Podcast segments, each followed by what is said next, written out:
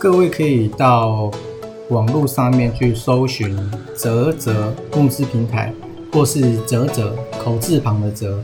那点进去之后呢，按照最新启动的专案去做排序的话，会看到一个策略性操作股票哦，这个是一个实体书发行的募资活动。那上面我也有附报价单，所以一切的金流都是蛮透明的。那除了这个之外呢？也可以在 p o c k e t 的下面会有小额赞助的连结，那就是请我喝杯咖啡。那另外在 YouTube 上面也有一些线上课程可以参考，谢谢。今天是六月十二号，那有看到的是 BDI 它在做很强力的反弹。那如果它真的又创新高的话，那估计可能也是。后面一个月也都是会不错了，应该会走一段行情，因为台股很多散装的也都还没有创新高，那货柜的很多是已经都已经突破历史新高了，所以我觉得散装应该也不会缺席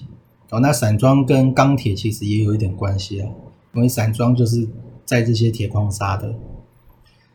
然后所以目前散装看起来不错，它现在是谈第二天。那其实我在第一天的时候，我就有，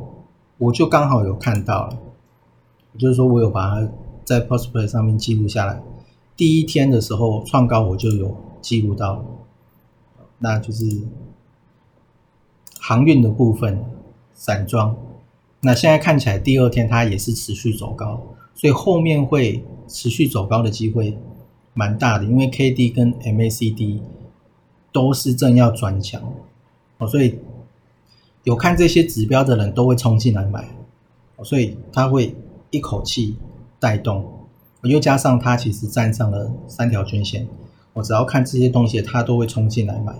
所以那个力道会更强。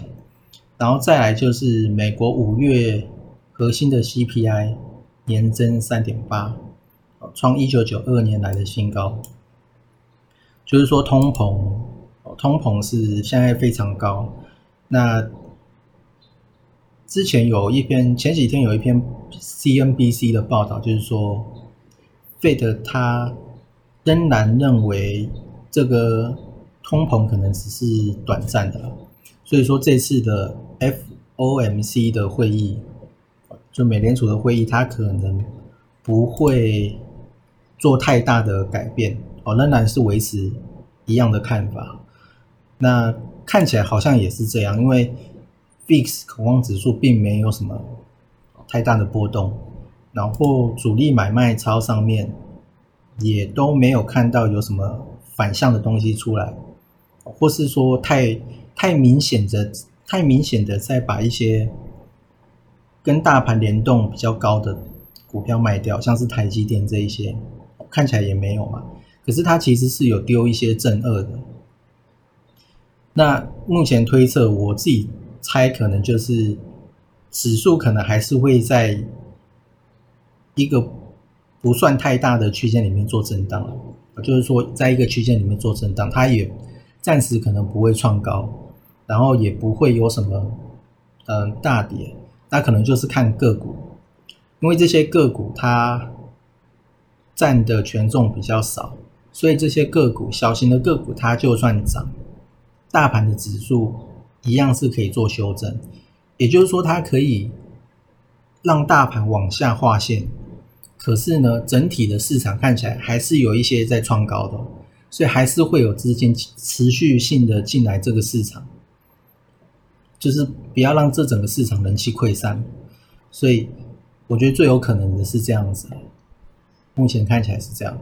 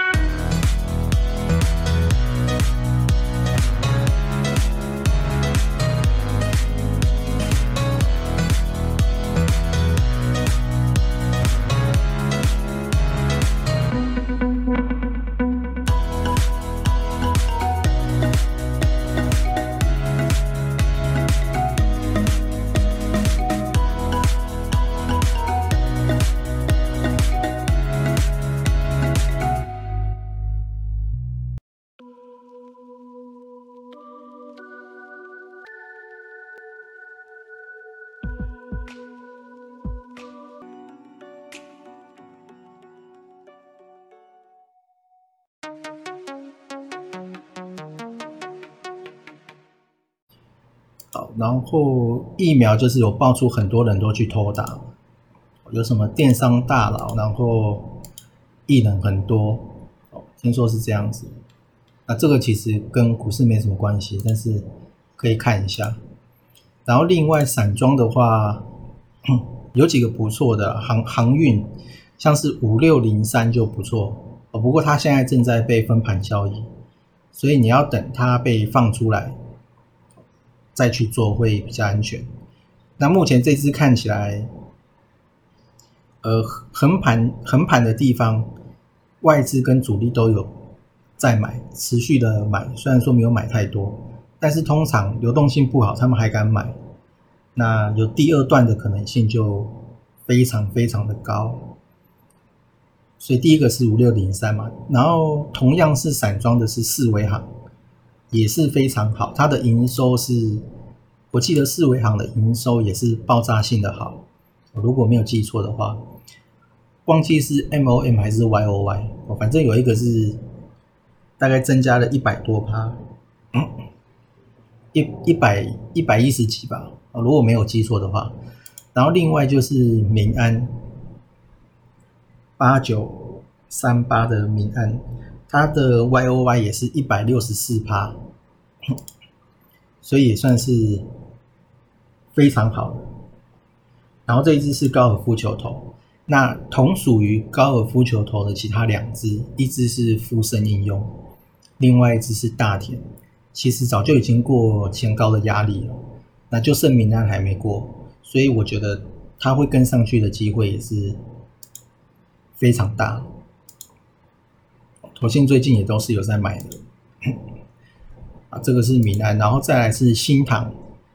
新塘它已经要突破历史新高，也就是二零一八年、二零一七年年底的那个高点，它已经要被站上去了。那一旦站上的话，大概就再也没有压力了，所以股价会往上的机会就变得非常非常的大，而且投信呢。他从五月中开始到现在都是买的，一张都没有，都没有出去了。目前看到的是这样，然后营收的部分也是很好啊，所以这一支应该看起来也是不错。大概呢就是这三只这样。